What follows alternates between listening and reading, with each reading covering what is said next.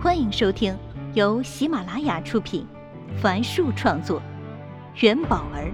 起言有声。为您播讲制作的都市情感有声剧《我很好》，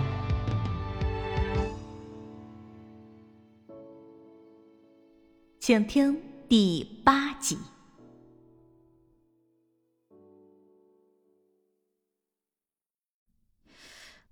周六下午刚好笑笑要上跆拳道课。上官燕为难的说：“我不知道能不能过去。”陈静不以为然的说：“跟老顾说一声呗，让他带一下，搞得儿子跟不是他的一样。”陈静走后，上官燕满脑子都是乐婆婆那句话：“要是女人没有工作。”成了全职妈妈，家里所有的开销都来自老公，那女人不是得对老公有了依赖感啊？不管做什么说什么都会有顾忌，久而久之啊，就会失去自己。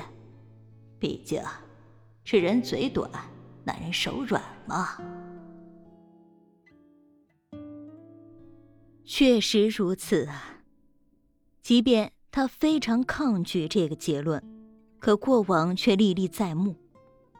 有次半夜，笑笑哭闹，她感冒头晕，看着丈夫熟睡，她不得不强撑起身体，独自照顾儿子。还有次开家长会，明明丈夫在家没事儿可干，自己更早前已约了陈静去游泳。思想斗争了许久后，还是放了闺蜜的鸽子。细想起来，这样的事儿。竟然还不少，是什么时候变成这样了呢？上官燕拿起锅盖盖在了红烧肉上面，里面的蒸汽迅速粘在了锅盖的透明玻璃上。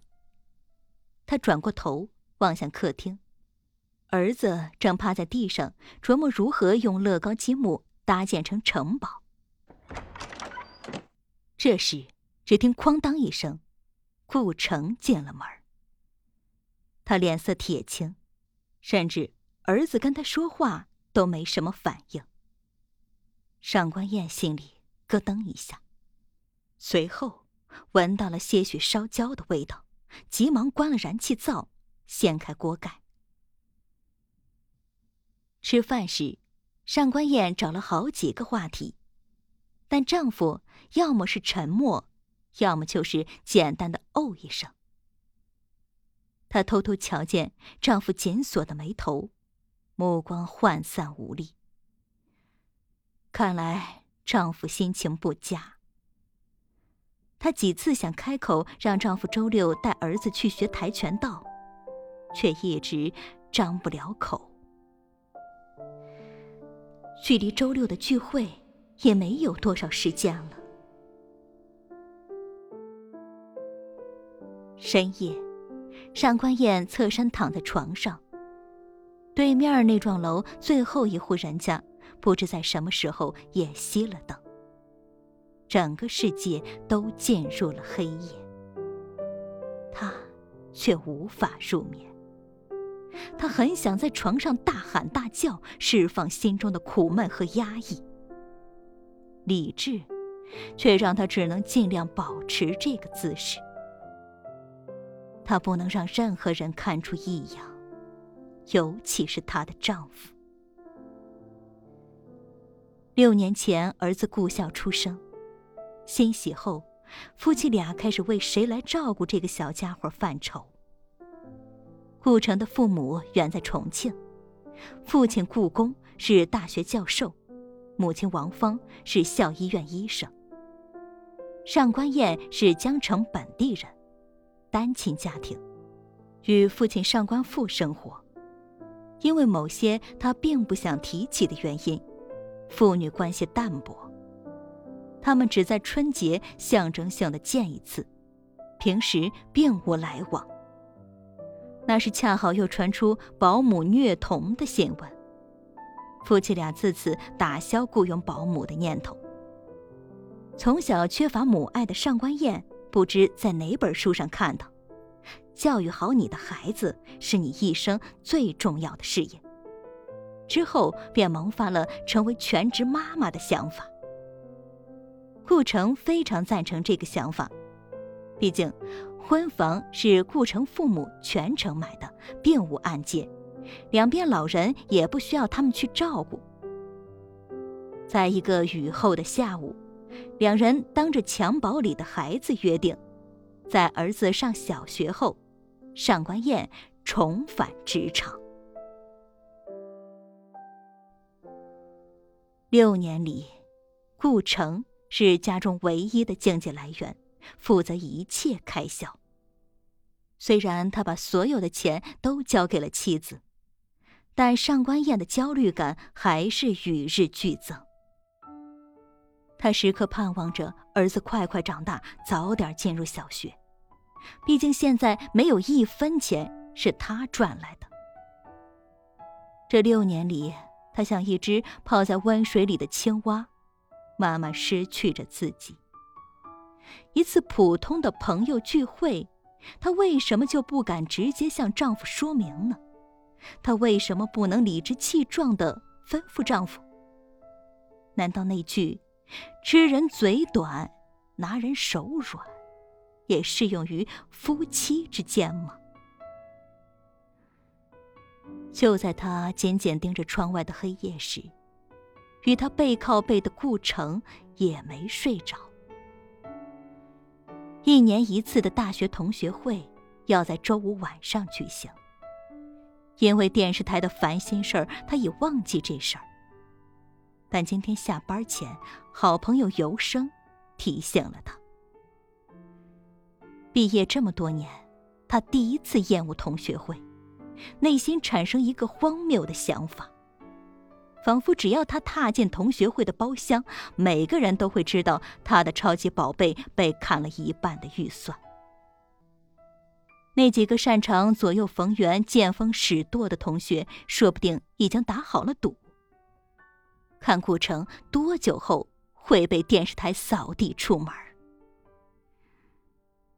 不过，他已经答应有生。会准时出席。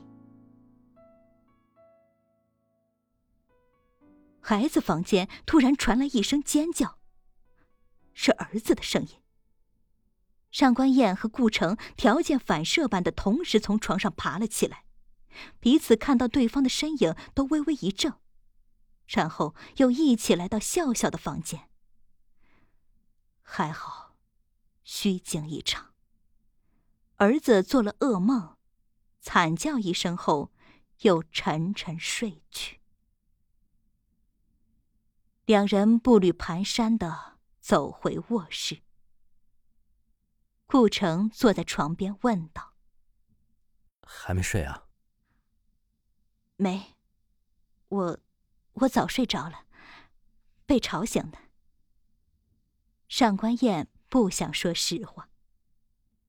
顾城慌乱的接话道：“啊，我，我刚好想去上厕所。”哦。妻子奇怪的看了一眼丈夫，但是没有问下去。顾城走进卫生间，他完全没有尿意，用手按下抽水马桶的放水键，假装上了厕所。他打开窗户。新鲜的空气迎面而来，他贪婪的吮吸着，脑子清醒起来。这个时代发展太迅速了。十多年前，当他进入江城电视台时，以为自己会跟父辈一样，在一个单位的一个岗位上做上一辈子，然后等着孩子长大，以此循环。可谁知，科技，尤其互联网，改变了世界，也改变了思维，加速了时代的进程。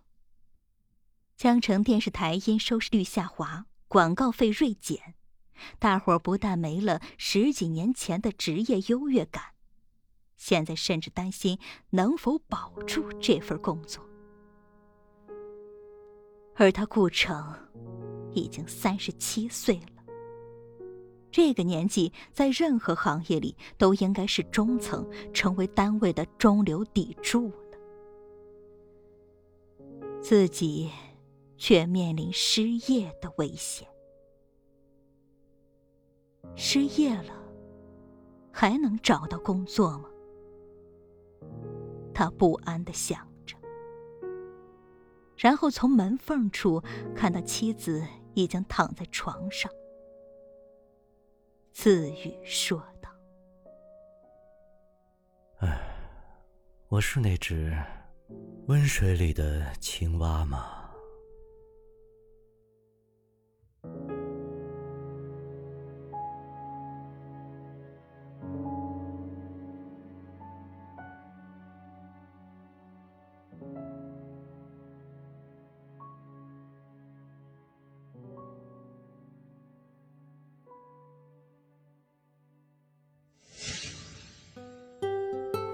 本集已为您播讲完毕，感谢收听。